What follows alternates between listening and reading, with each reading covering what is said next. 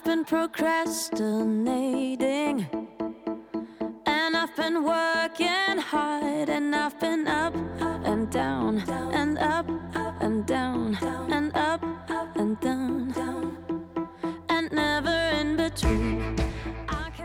Hallo, mein Name ist Mio, ich bin Soul-Sängerin aus Hamburg und in meinem neuen Podcast Modus Mio erfahrt ihr alles über mein neues Album Modern Retro Soul. In diesem Podcast stelle ich euch die kleinen und großen Helfer hinter den Kulissen vor, nehme die Songs auseinander und nehme euch mit auf die Reise der Produktion. Viel Spaß!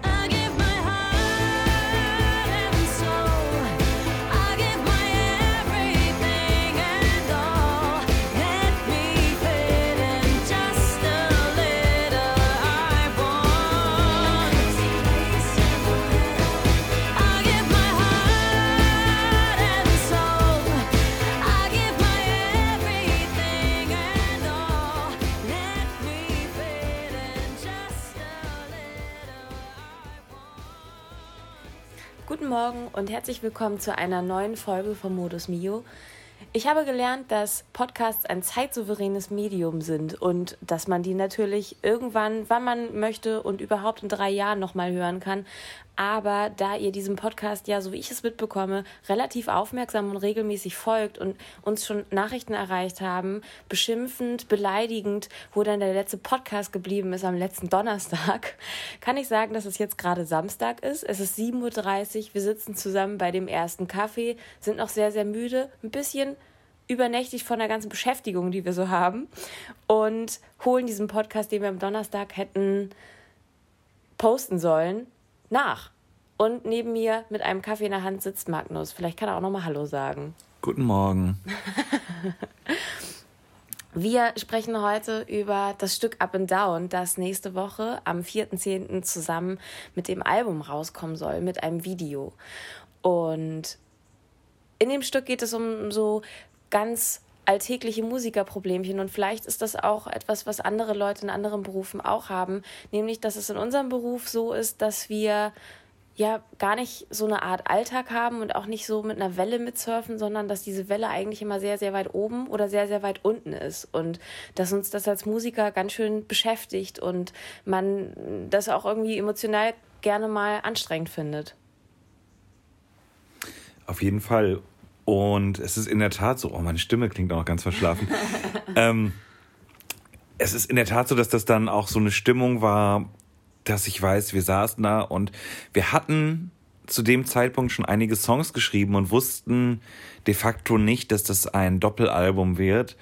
Wir waren also eher so der Meinung, ja, wir haben gerade noch so eine Idee oder das ist irgendwie ein Thema, was uns gerade beschäftigt, weil man halt so diese Stimmung hatte von, wir haben jetzt gerade ein paar Songs geschrieben und dann ist man sehr euphorisch, wie bei vielen anderen Dingen geht auch bei so einer Produktion was schief und im Prinzip formulierten wir dann irgendwie diesen Satz, ey, eigentlich wollen wir doch einfach nur, dass alles so halbwegs funktioniert. Also die Stimmung war gar nicht, oh, wir wollen die erfolgreichste Platte aller Zeiten machen oder so, sondern die, das war so, irgendwie einfach nur entspannt und zufrieden existieren, irgendwo in der Mitte.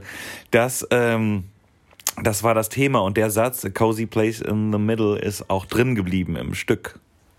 Genau, ist sogar im Titel noch in den Klammern, weil es ein Satz ist, der sich öfter wiederholt und ich finde, das Lied musste dann am Ende nicht nur Up and Down heißen, äh, obwohl sich das Up and Down noch öfter wiederholt und wir ja ein bisschen Angst hatten, beziehungsweise Magnus, dass diese Up and Down Geschichte eine kleine Reminiszenz an die Venga Boys sein könnte.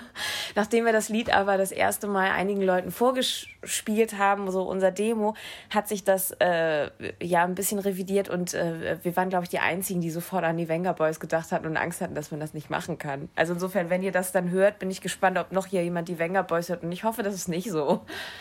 Es ist auch, glaube ich, so gewesen, dass einfach im ersten Demo, was ich gemacht habe, ähm, war, weil ich das irgendwie lustig fand, einfach dieses Up and Down noch mehr dran. Das, ich glaube, das ganze Stück endete mit einer Minute lang Up and Down and Up. Über verschiedene Akkorde, ja. Wir hören mal ein bisschen rein, wie das ähm, alte Demo klang. Man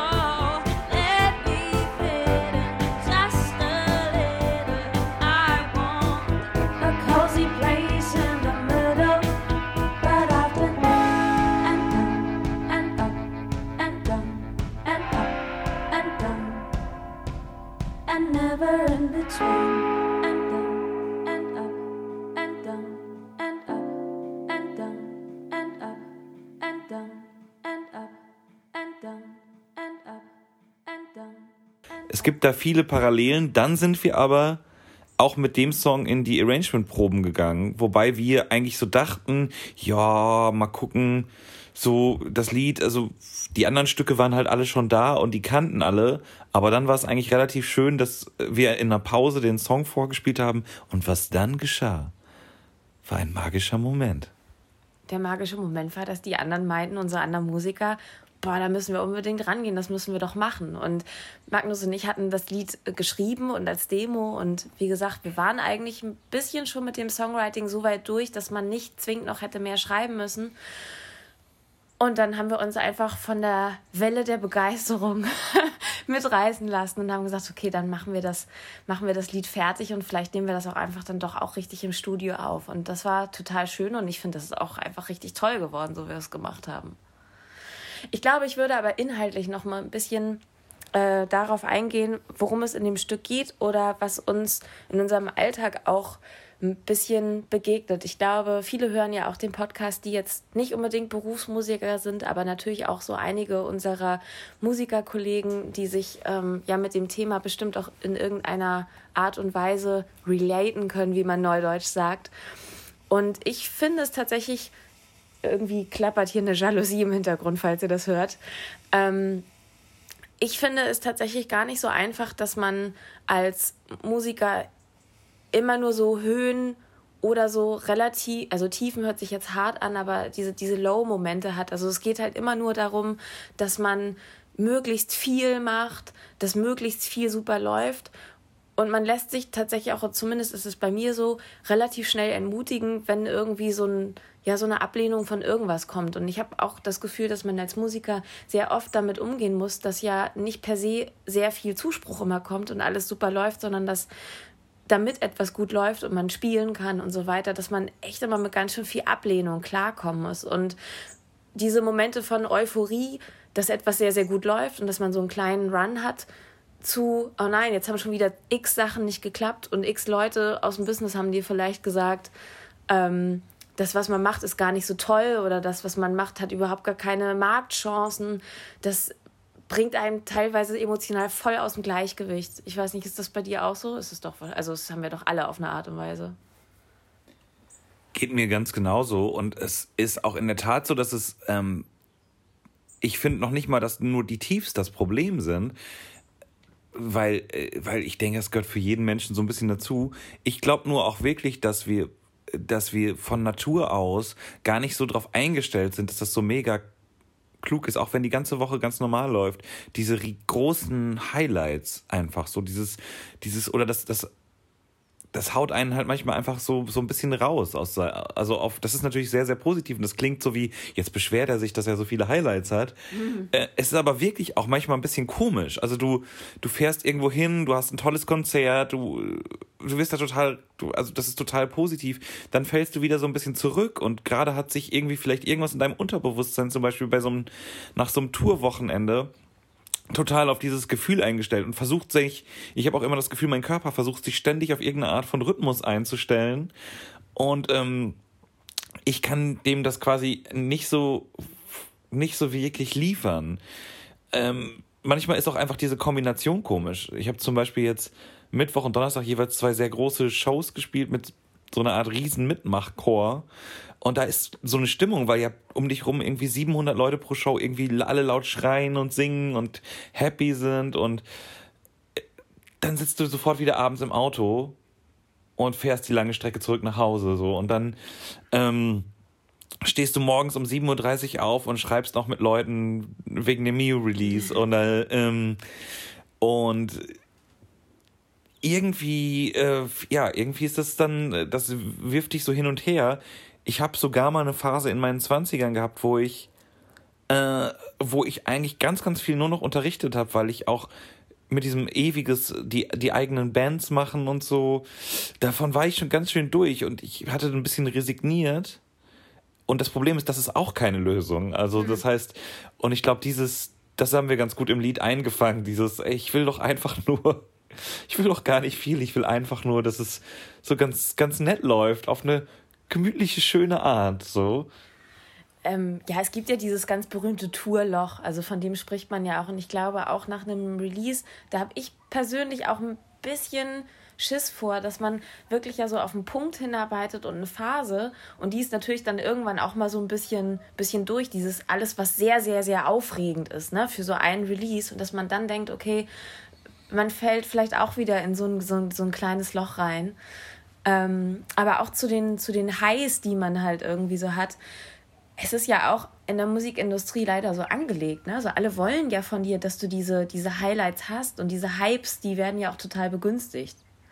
Und ähm, das ist, glaube ich, auch so ein Teil des Problems. Keiner will, dass du einfach ein Musiker bist, der so ein bisschen seinen Job macht und immer ein bisschen spielt, weil das ist natürlich in der, in der, im Storytelling ist das halt auch eigentlich ja eher langweilig. Also alle wollen ja Sensation. Das ist ja auch mhm. ein gesellschaftliches Ding. Und ähm, nochmal, das soll sich überhaupt nicht so anhören, als ob wir uns über unseren Beruf beschweren. Wir lieben unseren Beruf und alles ist ganz, ganz toll. Aber ich finde das dann in dem, wie man arbeitet, manchmal emotional doch ganz schön, ganz schön anstrengend. Und das ähm, wird natürlich auch noch durch Social Media irgendwie so ein bisschen beeinflusst. Ne? Also man vergleicht sich immer damit. Also es läuft dann manchmal vermeintlich bei anderen Leuten besser und da passiert ganz viel. Und manchmal stellt man sich dann auch in Frage und denkt so, müsste bei mir jetzt auch mehr passieren? Oder ist es nicht auch okay, dass ich jetzt vielleicht mal eine Phase habe, ich hatte das beispielsweise, als wir viel geschrieben haben. Wenn man viel schreibt, dann macht man ja nicht so richtig viel nach außen hin, sondern man muss sich erstmal um die Musik kümmern. Aber das ist auch das Seltsame, dass wir eigentlich selten so glücklich waren, wie als wir einfach nur geschrieben haben. Das stimmt, weil Na, man hat Musik gemacht. Weil, weil, ja. Und das Coole ist nämlich, dann, dann fängt, fängt das noch nicht so alles an. Und das heißt, man hat diese, ja, da ist ein, das ist das berühmte Ab. Ja. Und ich weiß auch noch, dass wir, das war so, wir waren so und das ist eigentlich auch das Schöne. Und deswegen macht man so eine Platte ja auch so, wie man sie macht. Und jetzt ist es nicht so, liebe Zuhörer, dass wir total, äh, dass, dass wir, also natürlich wünschen wir uns in der Tat, dass das ganz, ganz viele Leute hören. Ja, also kaufen. Also jetzt, also, sorry, muss ich an dieser Stelle nochmal sagen, also es ist ja mein Podcast, ich darf so viel Werbung machen, wie, wie ich möchte. Jeder, der alle Folgen bis jetzt gehört hat, von dem erwarte ich höchstpersönlich, dass ihr das Album mindestens einmal vorbestellt habt. Streaming gilt nicht. Aber es ist, worauf ich hinaus wollte, ist, dass es in der Tat eigentlich, also ähm, für mich zum Beispiel nicht so wichtig ist. Also für mich persönlich, weil es quasi dieses, klar ist das schön, aber es ist wirklich eigentlich das Coole ist, dass wir die Songs gemacht haben. Das ist eben mein persönliches Ab.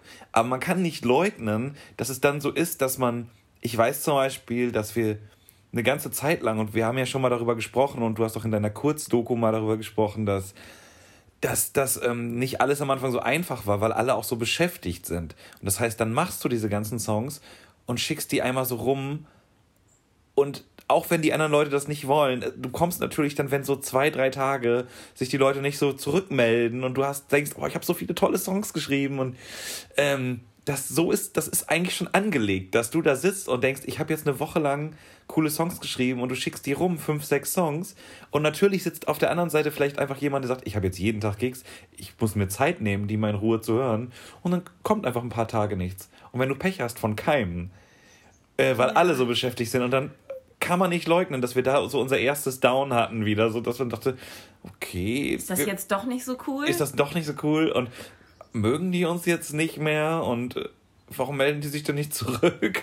Ja, also auch das ist ja in der Musik dann so, selbst wenn man sich davon frei machen möchte und sagt so, nein, ich mache das für mich und mir selber ist das wichtig. Aber wenn man so häufig auf der Bühne steht und der, der Mensch ist ja dann am Ende auch nur ein Tier, dann gewöhnt er sich ja auch ein bisschen daran, dass er für das, wenn irgendwas gut läuft, irgendeine Form der Bestätigung zurückbekommt.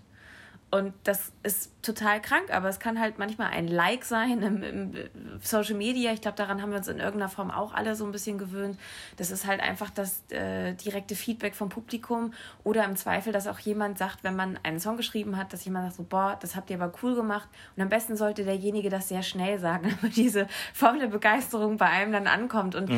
ich glaube, da hat man sich auch auf eine ungesunde Art und Weise konditioniert, aber auch wiederum weil das halt so funktioniert. Ne? Also das, das ähm, ist halt immer ein, ein, ein, ein Machen und ein Zurückbestätigen in Form von Applaus, Social-Media-Aktivität oder, oder einfach nur direktem Feedback, ohne dass man fast also zumindest manchmal, gar nicht mehr richtig glaubt, dass irgendwas richtig gut ist, was man gemacht hat. Ne? Also ich habe schon das, also man muss sich das sagen und man weiß das ja auch und man braucht aber trotzdem irgendwie manchmal diese Bestätigung. Das ist so. Also ansonsten würde man ja einfach Musik zu Hause machen.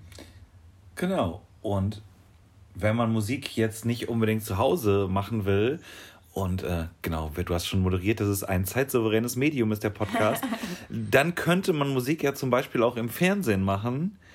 Und ähm, ihr habt jetzt die Chance, der Podcast, ich werde den jetzt gleich ganz, ganz schnell schnippeln und hochladen. Und wenn ihr den dann jetzt hört, innerhalb von 24 Stunden, dann ähm, werdet ihr wahrscheinlich die Möglichkeit haben, Nina aka Miu mit äh, mehreren Musikern im ZDF Fernsehgarten zu sehen. Und zwar lustigerweise mit dem Stück Take the Money and Run. Also was gar keine Single ist jetzt am Anfang, aber die haben die CD gehört, haben gesagt, das Lied, das geht doch gut ab, das können wir uns da gut vorstellen. Ähm, wir spielen euch das nochmal kurz ein in einem kleinen Break. Um, äh, das Ganze passiert morgen. Welches Datum ist das? 29. September. Der 29. September, ab wie viel Uhr? Ab 12.10 Uhr, also irgendwie so ab mittags geht die Sendung los. Ich habe keine Ahnung, wann ich dran bin. Also das weiß ich erst, wenn ich dann heute bei der Probe bin. Das heißt, urbane Big Styler gucken ab 11 Uhr den Doppelpass, die Fußball-Talkshow bei äh, DSF heißt das ja nicht mehr, Sport 1. Äh, gucken, was dann da vielleicht so Mario Basler so morgens noch so leicht angekatert über Fußball erzählt. Und dann schaltet man und dann schaltet man um. Zu Kiwi. Kiwi. Welcher Sender ist das denn? ZDF. Hast du eben gesagt, ZDF Fernsehgarten. ZDF. Stimmt, das zweite. Im, das steckt, steckt im, Namen. im Namen. Okay, wir hören einmal kurz rein. Take the money and run morgen im Fernsehgarten.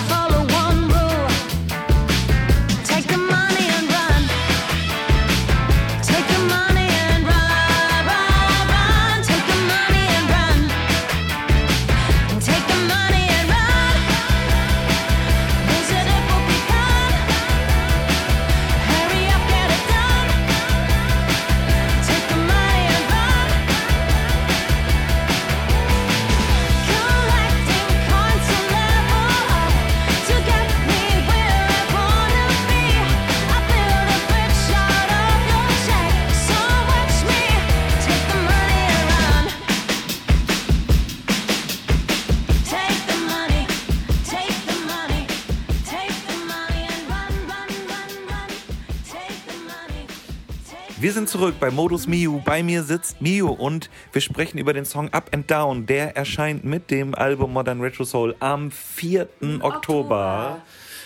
auf, auf Platte. Überall. Auf Platte, auf noch nicht auf Kassette, sag mal Bescheid. Ich finde es nämlich sehr, sehr kultig, auch Audiokassetten zu haben. Aber ähm, ich habe das Gefühl, dass bisher ich der Einzige bin, der Kassetten haben will. Ähm, ich glaube, das ist schon so ein bisschen im Kommen. Also ich habe aber eher so vor zwei Jahren und ist nicht ganz so hoch gekommen wie die Schallplatte. Ne? Also ich finde mhm. Kassetten auch irgendwie eine ganz süße Idee, aber ich habe das Gefühl, die wird man nicht so super gut los. Deswegen habe ich mich darum noch nicht so bemüht. Ähm, ja, Sagt Bescheid, wenn ihr Kassetten oder Mini Minidiscs wollt. Hattest du einen Minidisc-Player? Ich hatte einen. Äh. Und ich habe dann aber, also es gab ja keine, keine wirklichen Alben zu kaufen. Das heißt, ich hatte immer so leere Minidiscs. Und ich hatte auch so eine Stereoanlage, wo man dann von der CD auf die Minidisc was draufladen konnte. Also oder so rauf kopieren. Das war ein bisschen wie ähm, auf Kassette was aufnehmen oder Mixtape machen, nur in schlechter. Mm. Und hat sich irgendwie auch nicht so gelohnt. Ich war auch in der Klasse die einzige, also meine, meine Mutter war ähm, ein bisschen nicht richtig technikaffin, aber sie hat das schon irgendwie begünstigt, wenn es irgendwas Neues um Musik gab. Dann hat sie mir das gekauft, weil sie dachte, ihre Tochter braucht das. Das ist eigentlich eine sehr, sehr geile Eigenschaft gewesen. Aber ich war tatsächlich in der Klasse die Einzige, die einen Minidisc-Player hatte. Es hat sich überhaupt nicht, überhaupt nicht gelohnt oder so. Also weil keiner hat Minidisc genutzt und so weiter. Und dann hatten alle so einen CD- Player so zum Mitnehmen und den hätte ich vielleicht Discman. eher. Discman. Den hätte ich vielleicht eher gebraucht. Also ich hatte ein neumodisches Gerät, womit keiner was anfangen konnte. Ich erinnere mich wirklich noch, wer das, also das sind jetzt was für alte Leute, aber in der Tat, also es gab ja den normalen Walkman, das war schon ziemlich cool. Und da konnte man sich dann eben so Mixkassetten machen. Und dann gab es äh, den Discman. Und da am Anfang konnte man sich ja noch nicht selber CDs brennen, aber man konnte ja gute CDs hören. Und ich erinnere mich noch, dass ich mal, als ich eine ja so eine für mich damals größere Lebenskrise, wahrscheinlich einfach Liebeskummer hatte, dass ich äh, joggen gegangen bin, um meinen, um meinen ganzen Frust rauszulaufen.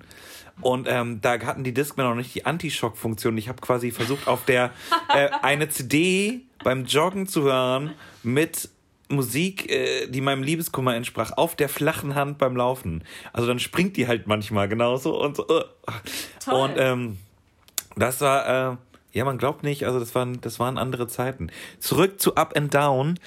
Wir sprechen noch kurz über die Produktion. Das Ganze ist auch im Studio Nord bei Gregor aufgenommen. Ähm, auch da sind mehr Sachen schiefgegangen, als man jetzt so hinterher merkt, aber für Podcasthörer können wir die ein bisschen aufdröseln.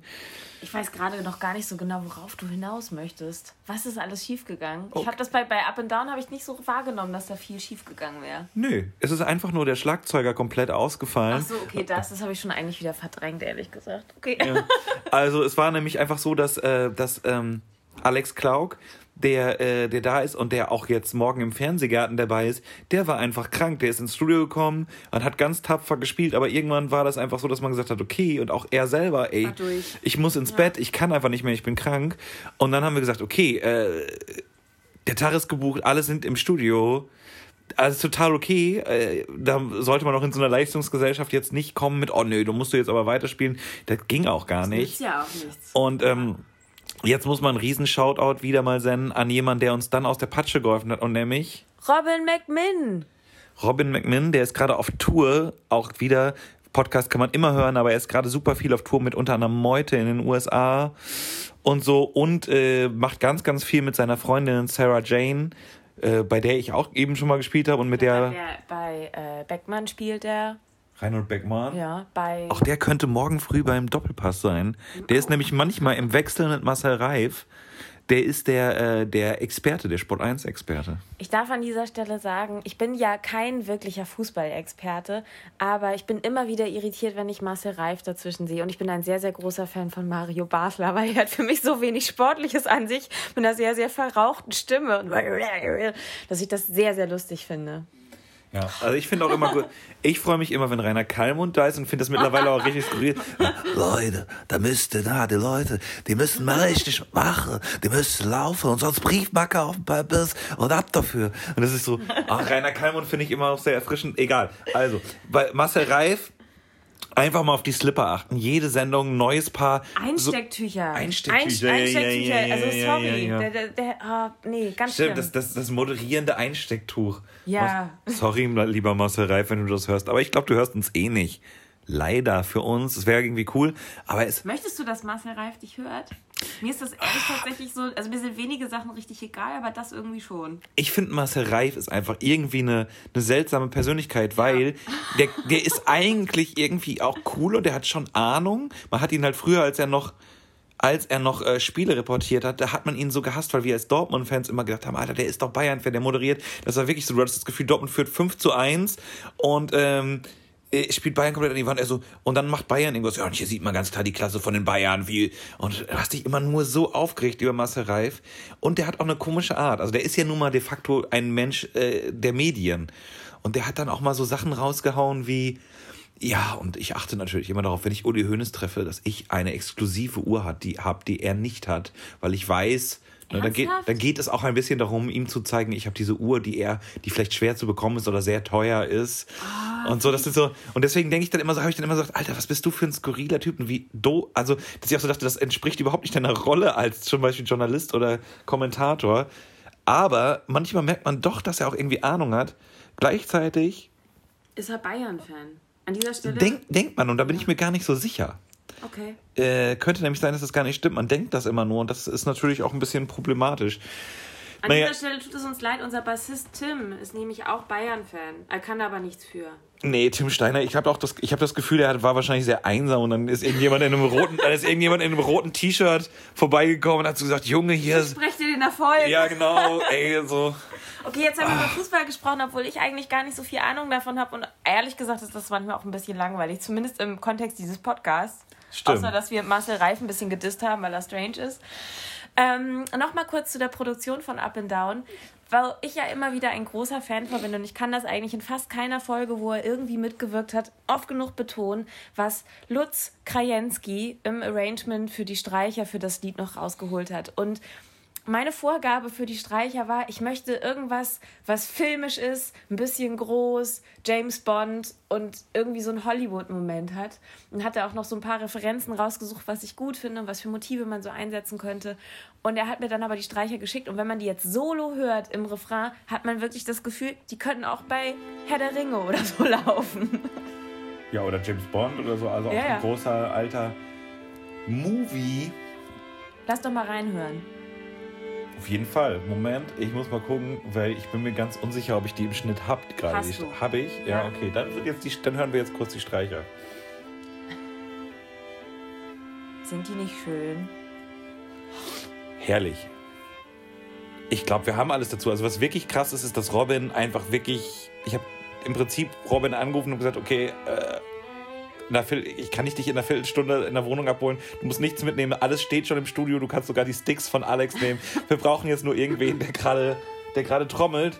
Ähm, da kann man vielleicht auch nochmal zusagen, dass das zum Beispiel bei diesem Album hat, haben manchmal einfach Dinge dazu geführt, dass, dass Musiker dabei sind. Zum Beispiel einfach mal die Krankheit von einem Drummer. Das ist irgendwie, das ist natürlich erstmal traurig. In der Tat ist es aber dann toll, dass Robin so eingesprungen ist. Und dann ist eben auch am nächsten Tag, weil da hätte auch Alex noch getrommelt, ist Lars Plockstieß nochmal eingesprungen und also quasi einen Tag früher ins Studio gekommen. Und der hat dann so schnell getrommelt, dass er im Prinzip das halbe Album eingetrommelt hat in Rekordzeit. Insofern ist, sind das einfach spannende Geschichten, aber man, wenn man jetzt so denkt, oh, man plant das und das läuft so, dann kann man sagen, hinter den Kulissen überhaupt nicht. Also so manchmal denkt man so, hä, wir haben jetzt irgendwie uns echt Mühe gegeben, warum funktioniert denn jetzt nur die Hälfte? Ich habe ja auch mehrere Songs. Also man könnte jetzt auch denken, ich gehe einfach locker ins Studio, ich kenne meine Stücke und singe die halt einfach so solide runter. Aber ich habe einige Stücke auch mehrfach eingesungen. Weil man dann halt, man hat irgendwas eingesungen und dann ähm, geht man raus und dann hört man sich das nochmal an und dann ist man mit irgendeiner Bridge unzufrieden oder da merkt man, oh, das Lied hätte ich vielleicht nicht am Ende des Tages schon einsingen sollen und die Stimme klingt schon ein bisschen schriller und nicht mehr so warm und auch da musste ich ein paar Mal nachjustieren und ich weiß auch, dass wir ab und zu darüber gesprochen haben und ich war schon mit irgendwas so halbwegs zufrieden oder dachte so, ja, ich lass das jetzt so. Und dann kommt so, ja, für mich kannst du es vielleicht nochmal einsingen. Also das, das hatte man auch ab und an. Und, äh, Das ist auch immer, ich finde, Kai Petersen hatte immer die besten Produzentensprüche. Ja, das war schon richtig super, top. Mach mal noch einen. so, so. ja, das, das, Äh, hm, schön. Das ist allgemein in so einer Produktion werden sehr viele so, so ja, das ist schon ganz schön, aber vielleicht Aber. kann es, kann es dann noch, ja, versuchen wir da noch mal ein bisschen mehr von so einer glitzerigen, schimmernden Energie zu geben. Und du stehst pff. Ähm, sowas hatte mir Annalena Doss erzählt. An dieser Stelle liebe Grüße an Annalena. Die singt auch Live-Backings, unter anderem am 10.10. im Grünspan. Und die arbeitet auch als Synchronsprecherin und hat sich innerhalb von einem Jahr ähm, ja so ziemlich einen Namen gemacht und spricht jetzt auch so die ein oder andere echt große Werbung ein. Und die hatte mir mal erzählt, dass sie bei einer, bei so einem Werbespot, den sie einsprechen sollte, im Studio saß. Und dann sind da erstmal zwei Leute vom Studio, drei Leute vom Marketing und irgendwie nochmal vier von der Werbeagentur.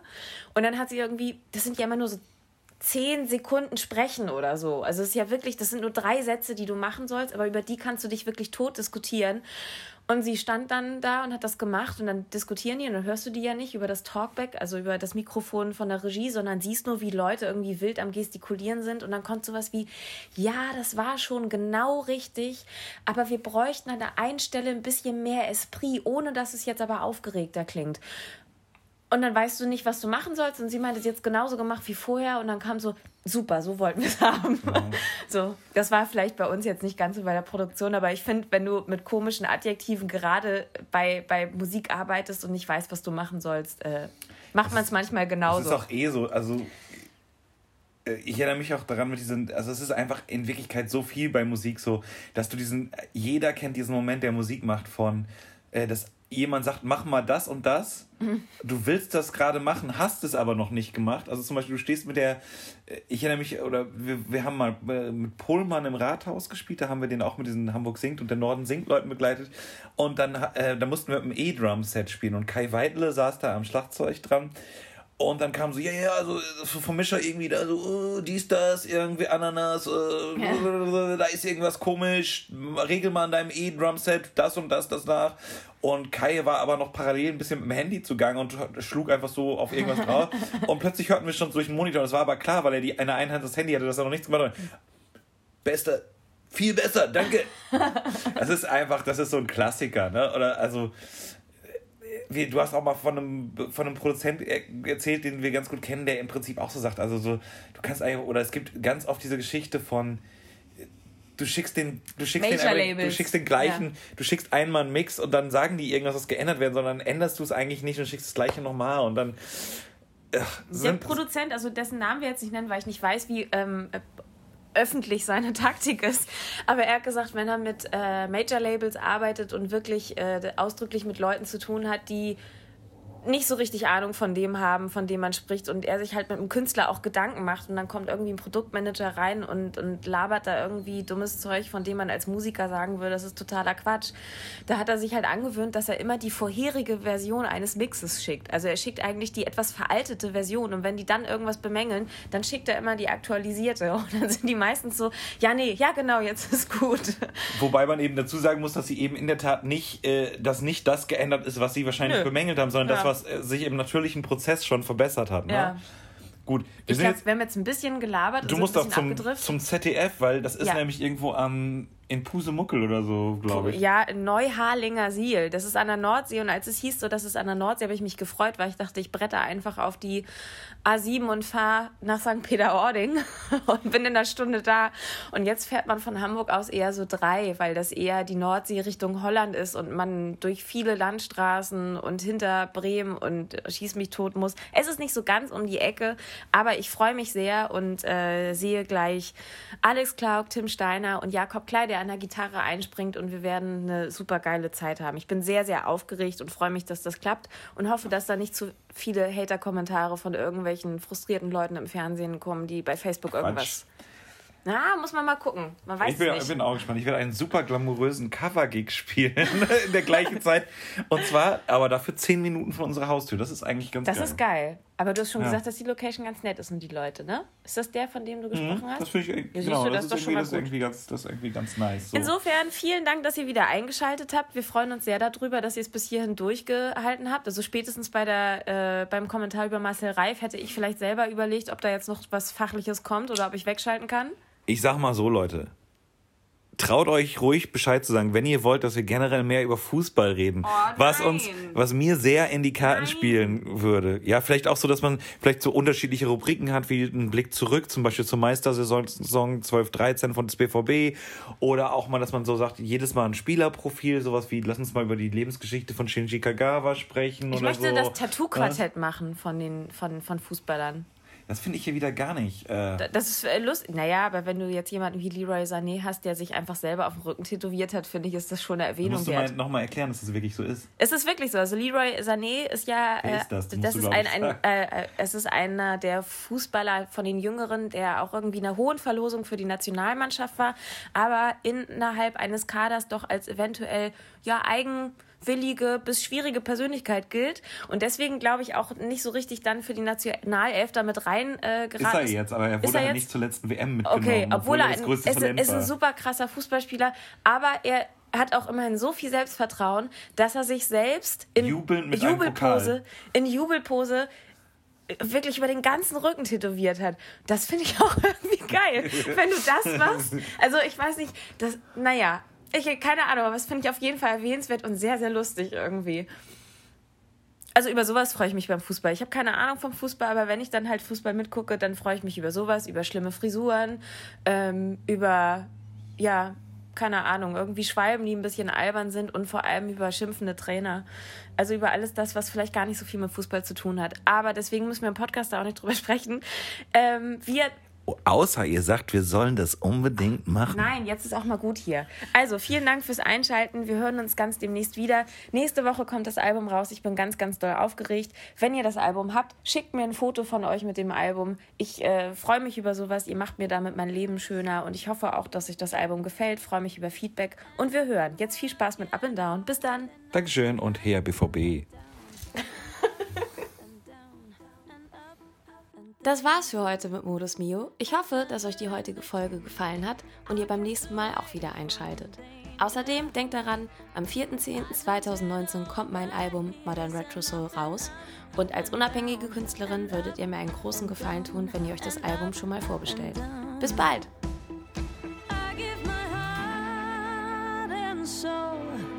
I give my